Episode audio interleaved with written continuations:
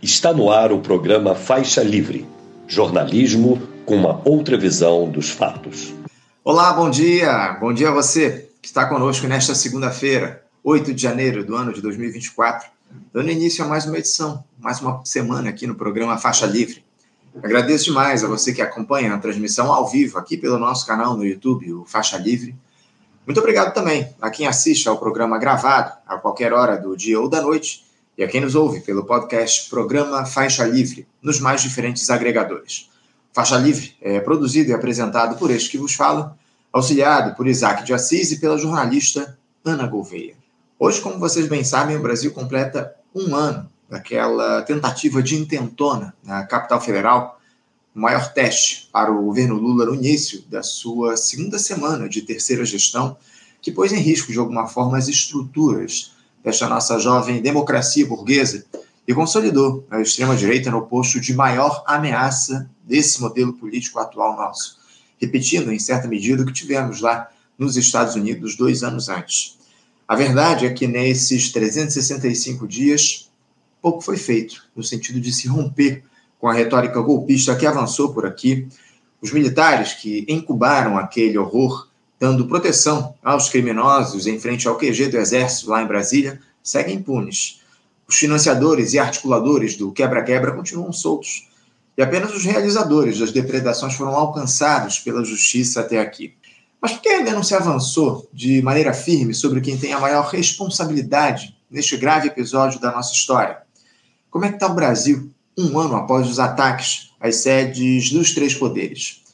Para fazer essa análise, eu converso hoje, daqui a pouquinho, com a mesma pessoa que esteve conosco repercutindo este episódio no calor dos acontecimentos, um ano atrás, o dirigente estadual do PSOL, da Federação PSOL Rede e membro da liderança da bancada do PSOL na Assembleia Legislativa do Rio de Janeiro, a Alerj, Ricardo Borges. Parte dos servidores do IBAMA e do ICMBio realizam, nesse início de 2024, uma paralisação em busca de melhores condições de trabalho para a categoria depois do desmonte que esses órgãos sofreram durante a gestão de Jair Bolsonaro. E nós queremos saber todo, o todo das reivindicações em um papo com o analista ambiental do ICMBio e presidente da Associação Nacional dos Servidores da Carreira de Especialista em Meio Ambiente e do PECMA, a ACEMA, Kleberson Zavascki. Também vamos saber dele como é que anda o diálogo com o governo federal em relação a essas reivindicações, já já aqui no programa. O acirramento dos conflitos entre israelenses e palestinos, depois daqueles ataques que tivemos na última semana no Líbano e também lá no Irã, também passará aí pela edição de hoje do Faixa Livre. Representantes dos Estados Unidos e da União Europeia estão no Oriente Médio tentando negociar uma saída para essa situação gravíssima, a fim de evitar que o Irã seja empurrado para essa guerra e a doutoranda em Relações Internacionais no programa Santiago Dantas e pesquisadora de Oriente Médio Karime Sheaito, estará conosco para apontar os riscos envolvidos, como é que fica especialmente a situação do povo palestino, que tem sido dizimado diante desse caos, a possibilidade de entrada definitiva do Hezbollah nesse conflito, enfim, temas importantes que a gente vai tratar nessa entrevista com a Karime daqui a pouquinho. E vamos fechar a edição de hoje tentando entender se é possível o país encerrar a tal da fila do INSS. O ministro da Previdência, Carlos Lupe, disse que não, na última semana, voltando atrás do que havia dito no ano passado. A diretora da Federação Nacional dos Sindicatos de Trabalhadores em Saúde, Trabalho, Previdência e Assistência Social, a FENASPES, Viviane Pérez, vai nos explicar se dá para zerar essa fila de pessoas que necessitam de algum benefício de seguridade social, enfim. Como é que é, como é que isso pode se dar em um país como o Brasil? Numa entrevista importante, já já aqui no nosso programa, para encerrar a edição desta segunda-feira. Como vocês observam aí, teremos um programa repleto de assuntos importantes para abrir a nossa semana.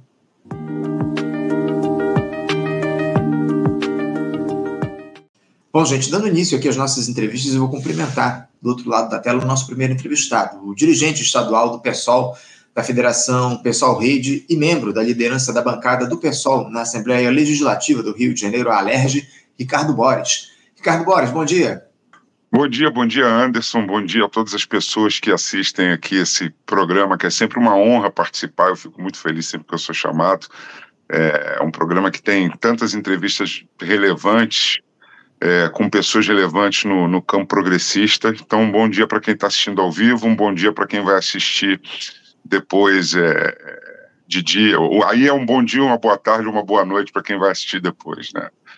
É isso, é isso. Ricardo, agradeço demais a tua presença aqui. Uma honra te receber mais uma vez aqui no nosso Faixa Livre. E, e exato um ano atrás, o Ricardo, um domingo, eu estava começando a preparar o programa do dia seguinte, como eu sempre faço ali no início da tarde, quando me deparei aí com, com a mensagem de um amigo sobre um caos que se iniciava em Brasília. Rapidamente eu liguei a, TV para acompanhar as imagens e, como muitos, temi que o pior pudesse ocorrer, Ricardo, que aquela horda de golpistas ensandecidos que quebrava tudo lá na capital federal pudesse motivar uma ação das Forças Armadas que tinham como objetivo aí tomar o poder aqui no nosso país. Rapidamente eu tive de repensar o programa no dia seguinte, dada a urgência desse tema, e você estava pautado aí para abrir discussões antes desse episódio lá no 9 de janeiro.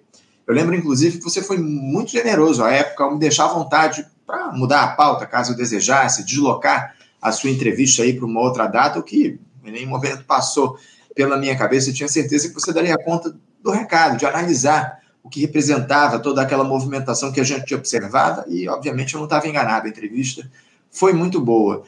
Passado um ano daquele episódio, Ricardo, com o governo Lula tendo tomado algumas iniciativas, especialmente em relação aos militares, para conter a senha golpista no seu maior teste, logo no início de gestão, bem como o judiciário, que começa a punir os envolvidos, ainda que de maneira muito seletiva, os financiadores e os incentivadores seguem aí impunes. Como é que você avalia, Ricardo, o Brasil hoje? O que, é que ficou da, daquele 8 de janeiro? De que maneira a nossa sociedade reagiu àquela tentativa de intentona liderada pelo bolsonarismo? A palavra é tua.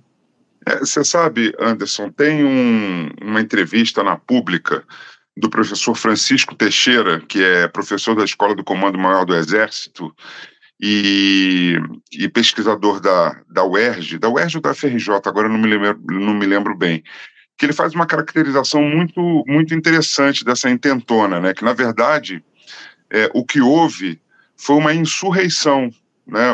não uma, uma tentativa de golpe em si, mas uma insurreição que o passo seguinte seria a intervenção militar, ou seja, o golpe. Né?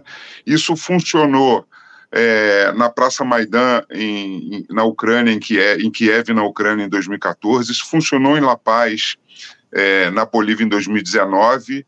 E isso fun não funcionou no Capitólio e não funcionou aqui no, em Brasília é, é, no dia 8. Né? Quer dizer, é um movimento organizado, inclusive um movimento, é uma tática fascista. Isso aconteceu na marcha é, de Roma, em 1922, Benito Mussolini. Então, a, a, a, é, é, é não é que não houve uma tentativa de golpe, mas houve uma, uma estratégia onde, onde a, a ação e a inação é, é, das Forças Armadas e, e, e, do governo permitiram, né, tanto por ação quanto por inação, parece uma coisa um pouco confusa, mas é, é, é permitiram é, que se criasse essa, essa insurreição na esperança que se fosse decretada um, uma, uma GLO, né? E aí, decretado uma GLO, que é o tal artigo 142, se decreta o 136, que é a, a, intervenção, que é entregar o poder temporariamente às Forças Armadas, e aí ia ser muito difícil devolver, né? É, então, é, é, eu, eu, gosto, eu gostei dessa caracterização feita pelo professor é, é, da insurreição como primeiro passo para o golpe que não acabou não acontecendo, né?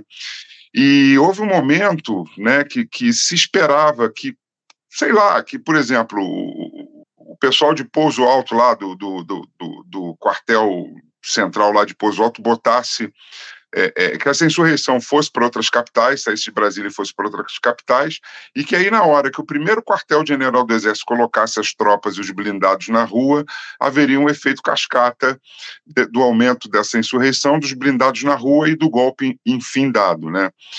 É, então, nesse sentido, eu acho, eu acho que também é bacana, bacana não, acho que é interessante a gente dizer é que numa democracia é, é, estabelecida, numa de, democracia firme, não há tentativas de golpe.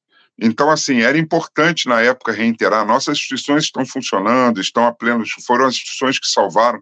Mas, na verdade, quando a diferença entre o golpe e o não golpe fica muito próximo da diferença eleitoral entre o Lula e o Bolsonaro, ou seja, não houve o golpe por muito pouco, é sinal que as instituições não estavam funcionando bem. Estivessem funcionando bem, é, a gente não teria chegado a esse ponto. Né? Se as providências tivessem sido tomadas, se o Barroso, por exemplo, não tivesse chamado os milicos para participarem daquele processo de, de auditoria das urnas, onde eles enrolaram, enrolaram, enrolaram e depois disseram nem que sim, nem que não, é, se as providências tivessem sido tomadas antes, essa, essa insurreição que, que acabaria num golpe não, não teria sido dada. Né?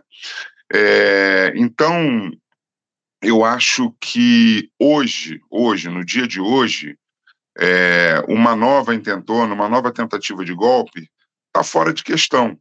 Mas amanhã ou depois a gente não sabe. Né? Num próximo processo eleitoral, onde 90% dos eleitores admitem que não mudariam o seu voto, né? ou seja, você tem tanto a base é, bolsonarista é, é, é, firme, né, de que deve ser aí uns 30% do eleitorado e crescendo, né, é, é, porque eles fazem um trabalho de base através das seitas neopentecostais. Aí eu não quero incluir todos os evangélicos, por isso eu digo seitas neopentecostais, porque existem setores é, das igrejas evangélicas que, que, que, que, não aderem a isso, né, mas eu acho que eu me perdi um pouco nessa, nessa diferenciação, mas eu acho que com essa coisa dos 90% não mudarem, num novo processo é, é, muito muito acirrado e com muitos ataques à, à, democracia, ao sistema eleitoral, é, é, eu acho que isso pode acontecer de novo. Não agora, mas num novo. Acho que esse governo Lula até a próxima eleição ele está garantido. É, seria a minha avaliação dela hoje, né? Mas, assim, eu não vejo também esse governo trabalhando para garantir que isso não aconteça no futuro. Né? É, é, por, e, e, são coisas, por exemplo, o, o, Mauro Cid, né, que é que, que hoje está com, com, com tornozeleira eletrônica e que foi um era, era um, tinha um cargo altíssimo nas Forças Armadas. É, sequer abriram um inquérito contra ele, né? uhum. sequer abriram um inquérito contra ele no Exército. Né? Ele tem essa, essa questão do Supremo, mas no Exército não houve nenhum inquérito, ninguém foi punido. É, aqueles militares que não eram. É, é que, que até poderiam ser bolsonaristas, mas tinham a Constituição é, é, e a garantia da democracia em primeiro lugar, que assim combateram também é, foram contra o golpe, nenhum deles foi, foi, foi chamado ao governo, nenhum deles foi promovido, e os que foram estão aí, como se nada tivesse acontecido. Um está na Espanha, o outro mantém o cargo dele. Então, assim, essa inação do governo Lula e esse erro brutal do Múcio e do Gonçalves Dias, que permitiram que 8 de janeiro acontecesse, é, o Gonçalves saiu, porque as imagens dele não. não mas o Múcio está aí, né? Então, assim, é, é, esse excesso de confiança que as coisas estavam organizadas e que estava tudo pacificado, quase derrubou a nossa é, é in, ainda ineficiente democracia. É isso, é isso, Ricardo. Tem muita preocupação em relação ao que, na verdade, não foi feito diante lá do 8 de janeiro, em especial dos militares. Mas a gente vai falar disso daqui a pouquinho. Você falava do professor Francisco Carlos Teixeira, é, ele, é, professor da UFRJ, vai estar conosco muito provavelmente essa semana para analisar também os desdobramentos lá do 8 de janeiro. Inclusive, a gente está sorteando aqui no nosso programa, durante esse mês de janeiro, um livro dele que fala justamente sobre o golpe aqui, ó, sobre a tentativa de golpe aqui no nosso país. Enfim, daqui a pouquinho eu faço a propaganda do livro do professor. Mas, ô, ô, Gustavo, o governo Lula, desde então, desde o 8 de janeiro, do ano passado, ele, na tua avaliação, acabou condicionado por aquele episódio? A gente sabe bem que o presidente da República acumulou um capital político importante a partir daquilo que se deu no 8 de janeiro. Eh, você acha que o Lula utilizou bem esse capital político que ele acumulou? As ações do petista, a partir de ali, de alguma forma, se moldaram pelas consequências do que tivemos ali naquela tarde na capital federal?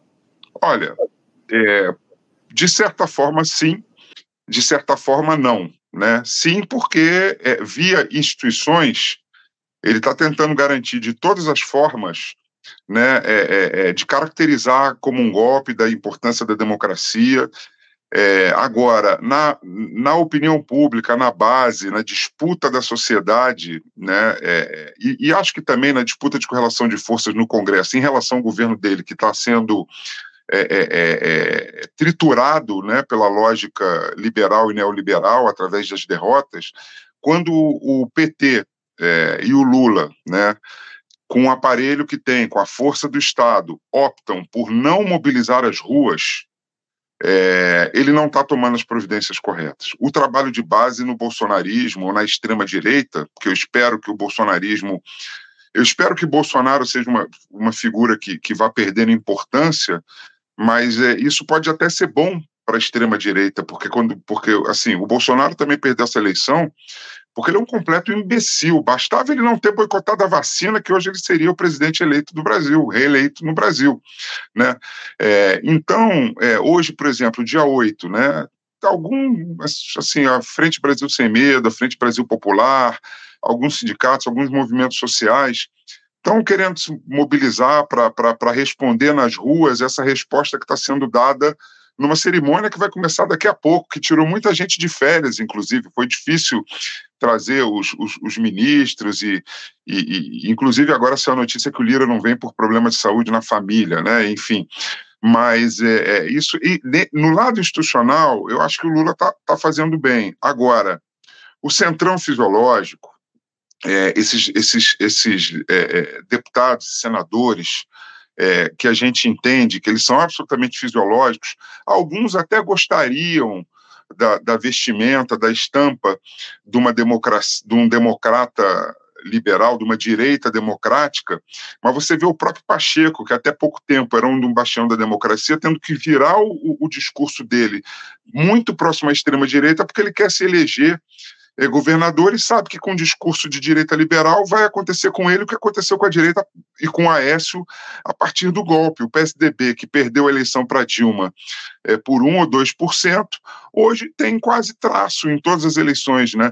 Então, essa direita dita liberal ela está rendida ao bolsonarismo. Agora, o que, que faz essa galera mudar de ideia? Ver um milhão de pessoas na rua, um milhão de pessoas na Paulista, 500 mil no Rio de Janeiro, 200 mil em Salvador. Quer dizer, tem, tem é, é se não é, é, essa galera é sensível a, a, milhões de pessoas na rua. Inclusive, foi isso que ajudou-os a virar para um discurso do conservadorismo da extrema-direita. Então, se o PT e o Lula insistirem em manter as ruas desmobilizadas, acho muito válido que o Lula queira usar é, é esse governo para resta restaurar, para fazer justiça à biografia dele, foi preso injustamente por 530 dias, tá, colocou o nome dele de novo no exterior como um grande líder mundial, aqui dentro como um grande democrata, como um grande articulador, como um grande conciliador, mas não adianta o Lula salvar a biografia dele e em 26 ou em 30 a gente está entregue novamente à extrema-direita e pior, de repente, por, pelo voto, né? de repente pelo voto. Então, assim, não está sendo feito. Enquanto a, a, a extrema-direita está fazendo trabalho de base. Ela vai lá na base da pirâmide, em cada igrejinha né, o pentecostal, em cada esgoto do WhatsApp, do Telegram, das redes sociais, ela continua fazendo trabalho de base. E nós, nós, ou melhor, o governo Lula, continua acreditando que índice de bolsa positivo, que crescimento, que desemprego sem aumentar a massa salarial, né? Ou seja, ah, o desemprego é o mais baixo do Brasil, mas a massa salarial não subiu, então tem mais gente ganhando menos. Se ele acha que isso basta para fidelizar, na primeira crise financeira, na primeira todo todo mundo desfideliza e depois não há condições no mundo para o entre aspas milagre econômico que ocorreram que ocorreu nos dois primeiros governos Lula. É isso, é isso. Você citou aí os nomes de figuras como o Rodrigo Pacheco e o presidente da Câmara, o deputado Arthur Lira, que usou esse argumento aí de um problema na família. Evidentemente que ele não quer se dispor com a turma bolsonarista no, nesse momento, de, desse, na lembrança desse um ano do 8 de janeiro, porque também, como você disse, essa turma se movimenta justamente pelo cálculo eleitoral aqui no nosso país. Enfim, o, Ricardo, uh, o bolsonarismo, a extrema-direita, de alguma forma arrefeceu depois desse episódio lá do 8 de janeiro. Você acha que o, a turma bolsonarista acabou, de alguma forma, mudando a sua atuação com o fracasso dessa tentativa de produzir o caos prolongado aqui no nosso país? Você já comentou que eles continuam atuando na base da pirâmide aqui no país, mas como é que você vê o modus operandi, a atuação dessa extrema-direita depois do 8 de janeiro, um ano, de um ano para cá? Eu acho que eles estão. Eu acho, por exemplo, que esse processo eleitoral de, de 24, das prefeituras e das vereanças, vai ser uma vitória estrondosa da extrema-direita. Espero estar redondamente enganado. Acho que a gente pode ter alguns oásis no Nordeste. Agora, Rio de Janeiro, por exemplo. Aqui no Rio de Janeiro, é, é, é a questão do paz aí, do Tarcísio Mota e, e do Ramagem, ainda não está definida, mas no interior vai ser 70-30 vai ser 70 a 30 para eles, e se for em prefeituras, é, é em, em, em, câmaras municipais. É, então, eles estão muito bem organizados. Assim, é, eles têm uma. Apesar. Apesar daquela, daquelas hordas de, de deputados bolsonaristas que não têm nenhum decoro para porque isso é uma coisa interessante, né? Outro dia também o Otávio Guedes estava falando sobre isso, né? O pessoal da Arena, os, os, os parlamentares, da, da, defensores da ditadura, eles tinham decoro, eles tinham, eles, eles conseguiam ocupar aquele espaço. Agora são uns, uns aloprados, uns, uns fanáticos, uns, uns malucos, né? Aquele deputado careca que vive arrumando confusão, não, não, não me lembro agora o nome dele, o Chupetinha, que eu não gosto nem de falar o nome oficial dele. Então, é, e outros mais, né? Então, assim, a extrema-direita está muito bem organizada, está disputando espaço, vai obter sucesso eleitoral nessas eleições. Aqui no Rio de Janeiro, a coisa não está dada, né? O, o, o, o Ramagem pulou para 18% antes de começar qualquer campanha, antes de começar qualquer coisa, né? Ah, aquela, o Instituto Atlas, né? é, é, que, que tem acertado, é, é, o único instituto que tem acertado resultados na América Latina inteira, acertou é, é, tudo aqui no Brasil, no Chile, acertou, acertou as eleições da Argentina. Por exemplo, em todos os estados que ela fez uma pesquisa recente de sucessão, ela não, ela não colocou no ar o segundo turno no Rio de Janeiro, só no Rio de Janeiro. Tem o segundo turno em São Paulo, tem o segundo turno, e no Rio de Janeiro não tem. Por quê? O Bolsonaro, no município do Rio de Janeiro, ganhou com 5% de vantagem né, no município do Rio de Janeiro, não estamos falando de Estado.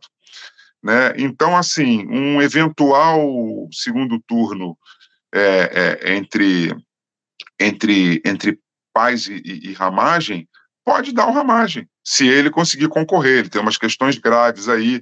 Aí vamos ver se as instituições estão funcionando mesmo, né? se ele vai ser responsabilizado, tornado inelegível é, pelo processo que ele tem lá, pelas fraudes na ABIN, que, que, que são gravíssimas, ou se isso vai rolar até o ponto em que ele possa oficializar a candidatura dele, e aí não, não é mais retirado, né? o processo só recomeça após o final da campanha. Acho que isso se aplica também às campanhas municipais, eu sei que na, nas federais e estaduais se aplicaria.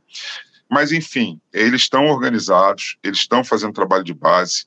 Você tem o, o, o, o Sudeste é, é, dividido, você tem o Sul absolutamente bolsonarista, você tem o Centro-Oeste absolutamente bolsonarista, você tem o Norte é, um pouco cinzento e o Nordeste, onde o campo progressista é, tem vantagem. Né? É, eu acho que essa talvez seja a primeira eleição para município e para vereador que a gestão vai estar tá muito abaixo da polarização, né? Porque todo mundo tem ideias, tem ideais, todo mundo tem um, um, um, viés político, mas quando a gente fala de cidade, você está preocupado com ponto de ônibus, com transporte público, com segurança pública, com funcionamento das escolas, com funcionamento dos, dos hospitais, e eu acho que o debate nessa eleição vai ser absolutamente polarizado e nacionalizado pela essa disputa entre, entre é, extrema direita e campo progressista. Não posso nem falar esquerda, campo progressista, campo democrata, o que você quiser, como a gente quiser chamar.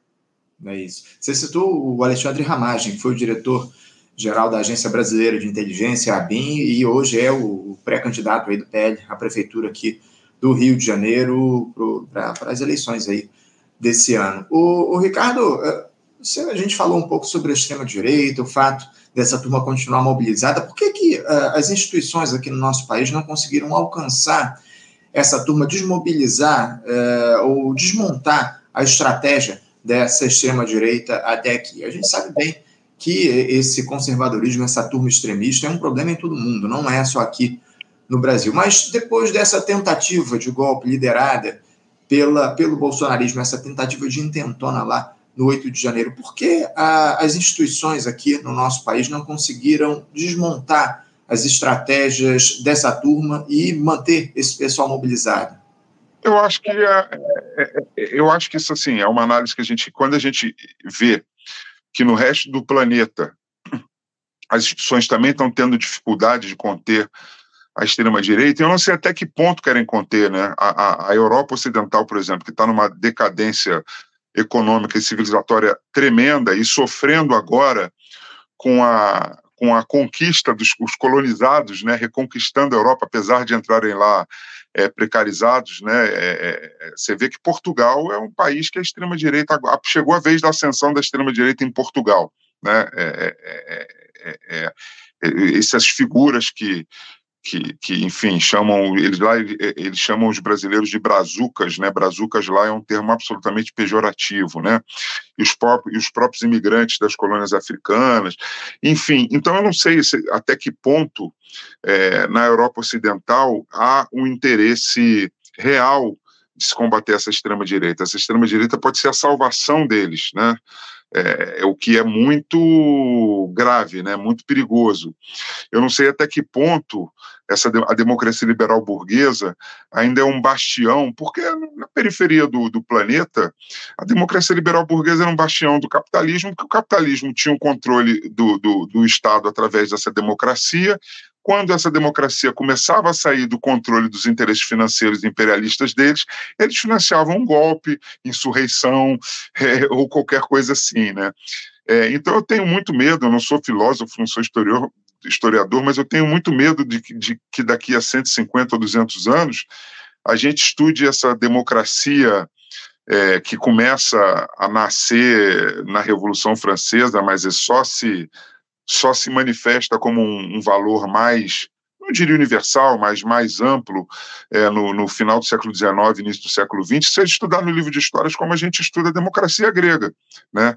É, é, eu tenho muito medo, eu tenho muito medo. Ah, e aqui no, no Brasil, me perdi um pouco em, em relação à sua pergunta, é, aqui no Brasil, as instituições, aí eu estaria entrando de novo na pauta do professor, né? No tripé da intentona, no tripé do golpe, só os aloprados que foram para a praça e tomaram porrada estão sendo julgados, né? Só eles, né? Os outros, as outras duas, as outras duas bases do tripé estão liberadas, que são os empresários bolsonaristas, os, os políticos é, bolsonaristas e as próprias forças armadas, né? Até agora nada, nada, nada para eles, nem aquele boi de piranha que a gente imaginava que eles fossem entregar para dar uma sensação é, é, é, de, de, de, justiça e não de impunidade, estão sofrendo com isso, né? Então, assim, é, hoje a gente percebe, né, por exemplo, a Argentina está é, num beco sem saída lá com o Milei, né? E lá eles puniram os militares, né? exemplarmente. Ou seja, é uma crise da democracia que vem através das redes sociais. É é, é, é, do, do, dos algoritmos, né, isso tudo, mas é diferente daqui. Ou seja, o primeiro passo que a gente tinha que fazer aqui para proteger a nossa democracia, para proteger as instituições ou para as instituições se protegerem, é não repetir a anistia que os, entre os dois lados, desse, no, no outro lado, apesar de ser um, uma comparação absolutamente esdrúxula, né, é, é, é, de, de, de você anistiar quem lutava pela, retom pela retomada de um Estado democrático como anistiado é um, é um absurdo, né? Mas, assim, essa anistia a, a, a, aos ditadores, a quem, a quem sustentou a ditadura brasileira de 64 até 86, 87, enfim, as primeiras eleições foram em 89, é, essa anistia não pode se repetir. Se ela se repetir, a gente vai entrar num ciclo que isso a gente vai estar sempre ameaçado e sempre cedendo para não perder essa democracia que eu sempre repito que é uma democracia muito limitada, né? Aqui no Rio de Janeiro, por exemplo, essa democracia não entra na área de tráfico de milícia, ou seja, em 60% ou 70% da população é, da cidade, né? porque a, é, a, milícia, por exemplo, já toma conta da Barra da Tijuca. Né? Não estamos nem mais falando de Musema, de Rio das Pedras, ou de Maré, ou de Alemão, ou de Chapadão, ou, ou de Baixada, a gente está falando da Barra da Tijuca. Né? É, essas pequenas essas pequenas incursões milicianas de você ter um segurança na rua que te cobra ali uma, uma taxa semanal para o comércio, para ter um cara ali, para você não ser assaltado, e se você não pagar, você é assaltado, você sofre violência. Se dá também com a polícia militar, que passa de estabelecimento em estabelecimento para pegar um dinheirinho ali para dar para dar proteção, é, enfim, é, se a gente não não entender é, que essa anistia não pode ser dada, não pode ser concedida, a gente não vai resolver o nosso problema. Não dando, já vai ser difícil resolver. Ricardo, é, essa, essa anistia que você traz aqui para a gente, ela de alguma forma está ligada uh, ou está conectada à origem burguesa e autoritária da nossa dita democracia aqui no nosso país? Como é que você vê esse episódio? Eu queria acrescentar uma outra questão. Diante da atuação dos militares lá no 8 de janeiro, incubando esses baderneiros, incentivando os atos lá em Brasília, depois protegendo os criminosos naquele acampamento lá em frente ao QG do Exército, impedindo prisões pelo Poder Civil naquela fatídica noite. A reação da institucionalidade, ela tem se dado uh, da maneira devida? Você acha que as Forças Armadas foram devidamente enquadradas, não só pelo Judiciário, mas principalmente pelo Poder Civil, pelo presidente Lula, que é o comandante em chefe das Forças Armadas? Porque naquela ocasião a gente teve lá a troca do comandante do Exército e quase nada além disso foi feito em relação aos militares. Uh, os militares voltaram para a caserna depois do 8 de janeiro, ô Ricardo? Voltaram, voltaram estrategicamente. Né? Voltaram para a caserna, mas agora o, o, o programa de inteligência do, do José Múcio, do Múcio dá poderes para os militares agirem dentro da fronteira. Né? O militar só tem que agir da fronteira para fora, pô. O militar é para proteger as fronteiras do país e não para intervir na segurança ou, ou, ou, ou interna, né? É, como a gente falou no começo desse nosso papo, ninguém foi punido. É, se no eleitorado 90% do eleitorado mantém é, é a sua é, base ideológica mantém o voto ou no Lula ou no Bolsonaro, você imagina dentro da caserna. Para os militares, Lula continua sendo um descondenado, tá? Continua né, não não alguém que, que foi preso injustamente, não alguém que, que não diria absolvido, mas enfim, é, é, ele continua sendo um, um, descondenado. Os militares continuam achando que Sérgio Moro é, é, é, é um herói e os militares continuam achando que existe uma ameaça real do comunismo no nosso país. É, e a base da pirâmide também, né? então não, nada foi feito, nada foi feito. Tirando sustentar o governo Lula para a gente continuar respirando esses ares de democracia, absolutamente nada está sendo feito, nada foi feito. É, eu, eu tenho muita preocupação em relação justamente a isso, especialmente a questão militar aqui no nosso país, o Ricardo, diante dessa, digamos assim, paralisia das instituições em relação às Forças Armadas, algo que está colocado é, é, é, muito grave tudo isso, e se a gente não tomar uma iniciativa, a gente, enquanto sociedade civil, não tomar uma postura mais definitiva diante das Forças Armadas, dos militares, eu tenho muita preocupação com o que a gente pode ter é, ao longo dos próximos anos, com, mantendo, conservando essa tutela das Forças Armadas na política aqui no nosso país. Ô Ricardo, você falou lá sobre esses 90% é, de eleitores que mantêm o voto em Lula e Bolsonaro, eu queria trazer um outro número aqui para você em relação ao 8 de janeiro. Ontem foi divulgada uma pesquisa feita pelo Instituto Quest, que mostra uma pequena redução no número de brasileiros que reprovam os atos lá do 8 de janeiro. Logo depois dos episódios, 94% das pessoas condenavam as ações atentatórias contra a Praça dos Três Poderes. Hoje, esse número caiu para 89%, ou seja, 5 pontos percentuais a menos. Você acha natural essa pequena redução da condenação dessa intentona lá, ou tentativa de intentona em Brasília, à medida que o tempo vai passando? essa reprovação, a tentativa desse golpe, enfim, o, o que, é que pode significar esse número um pouquinho mais baixo em relação à reprovação ao que nós tivemos no 8 de janeiro, Ricardo?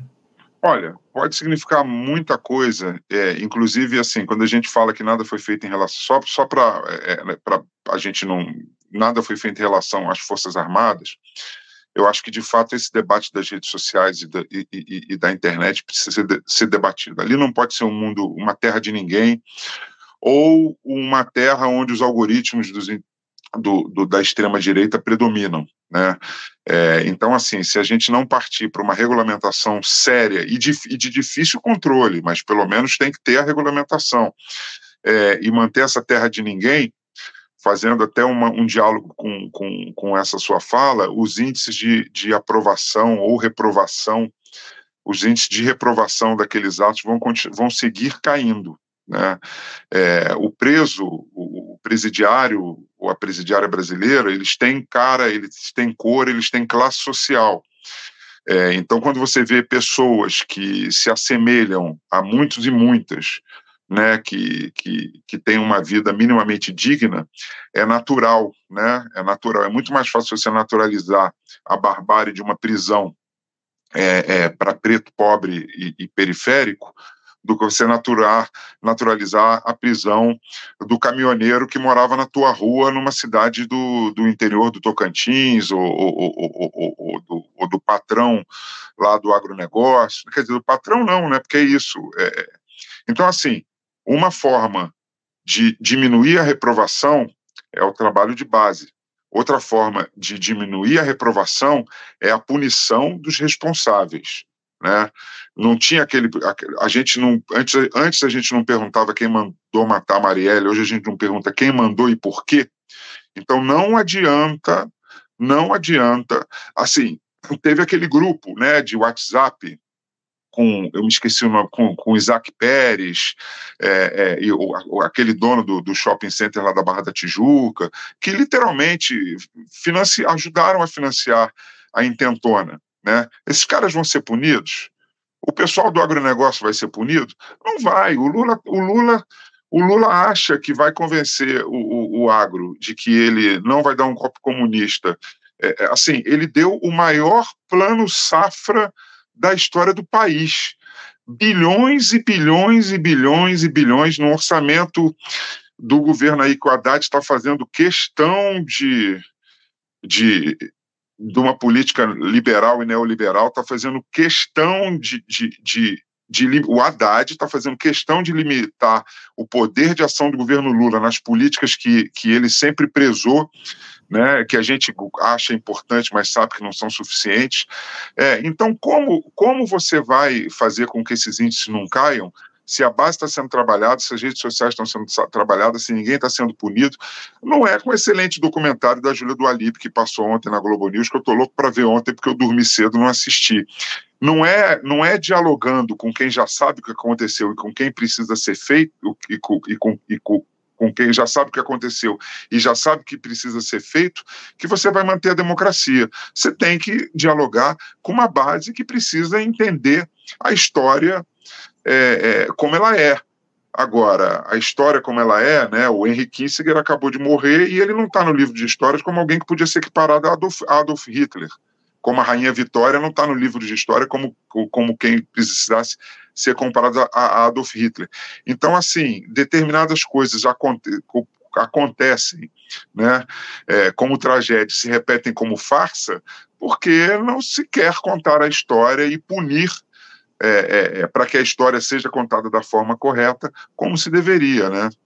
Você citou aí o Plano Safra, é, o governo destinou 364 bilhões de reais para o agronegócio no Plano Safra e 77 bilhões para a agricultura familiar aqui no nosso país. Eu acho que isso diz muito a respeito das prioridades dessa gestão e quem essa, com quem essa turma deseja dialogar aqui ao longo dos próximos anos. Para a gente fechar, Ricardo, uh, por que, que a esquerda não conseguiu ganhar espaço na sociedade após esse 8 de janeiro, aproveitando a rejeição que se impôs à turma da extrema-direita? O, o, Ricardo, uh, por que, que não, não foi possível avançar diante do 8 de janeiro em ideais progressistas aqui no nosso país, condenando a tentativa de intentona em essa turma altamente conservadora aqui no país?